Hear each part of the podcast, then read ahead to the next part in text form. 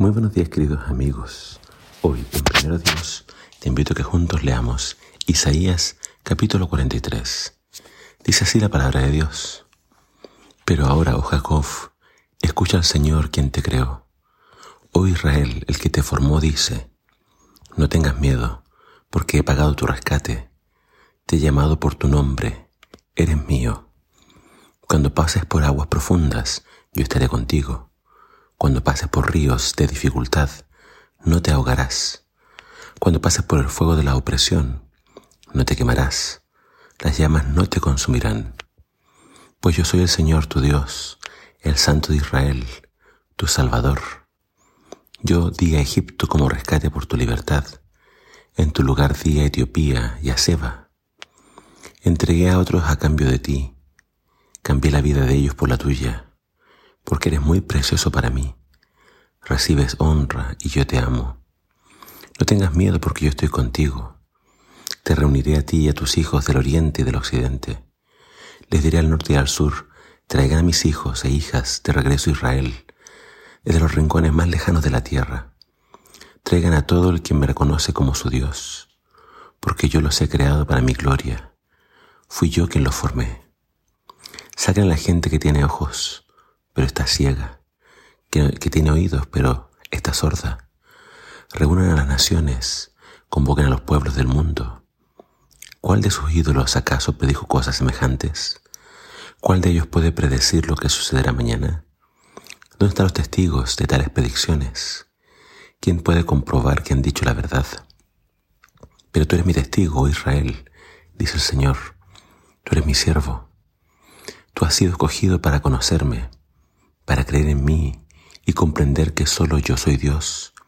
No hay otro Dios, nunca lo hubo y nunca lo habrá. Yo, sí, soy yo el Señor, y no hay otro Salvador. Primero pedí tu rescate, y después te salvé y lo proclamé ante el mundo. Ningún Dios extranjero jamás lo ha hecho. Tú, Israel, eres testigo de que yo soy el único Dios, dice el Señor.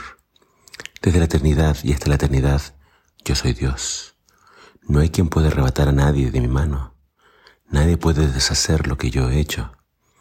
Esto dice el Señor, tu Redentor, el Santo de Israel. Por tu bien enviaré un ejército contra Babilonia y obligaré a los babilonios a huir en esos barcos de los que están tan orgullosos.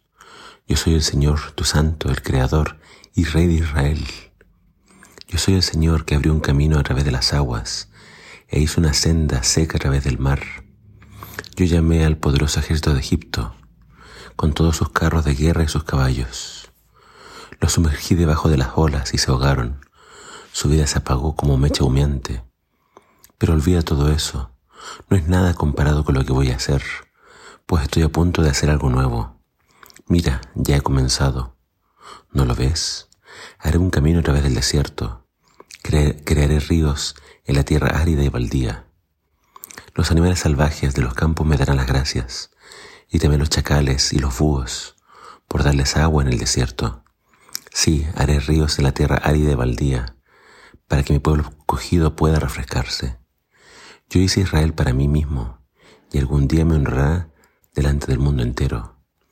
Sin embargo, querida familia de Jacob, tú te niegas a pedirme ayuda. Oh Israel, te has cansado de mí. No me has traído ovejas ni cabras para ofrendas quemadas. No me has honrado con sacrificios, aun cuando no te he agobiado ni fatigado con exigencias de ofrendas de grano y de incienso.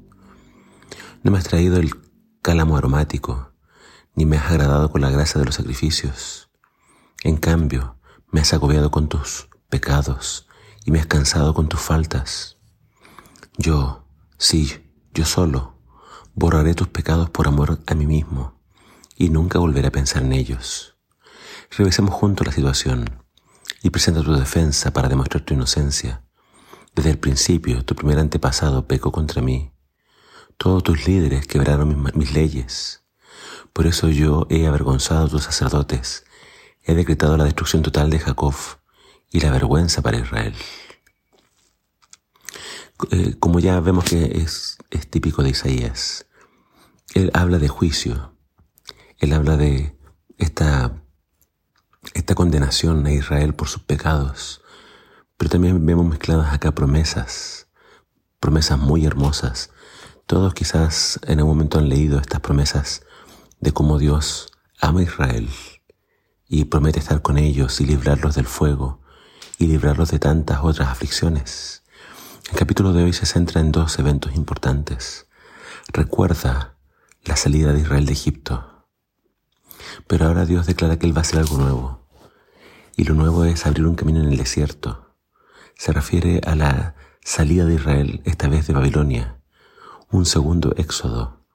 Algo que nadie pudo predecir. Alguien que nadie pudo imaginar. Y Dios lo hace. Dios lo anuncia con anticipación y después Dios lo hace. Y eso nos demuestra de que Dios es Dios, de que Él es el único Dios, digno de ser adorado, digno de ser venerado por su pueblo.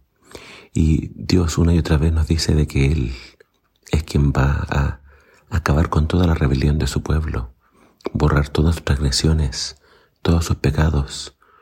El deseo de Dios es que Israel algún día le honre delante del mundo entero. Y ese deseo de Dios también es para nosotros.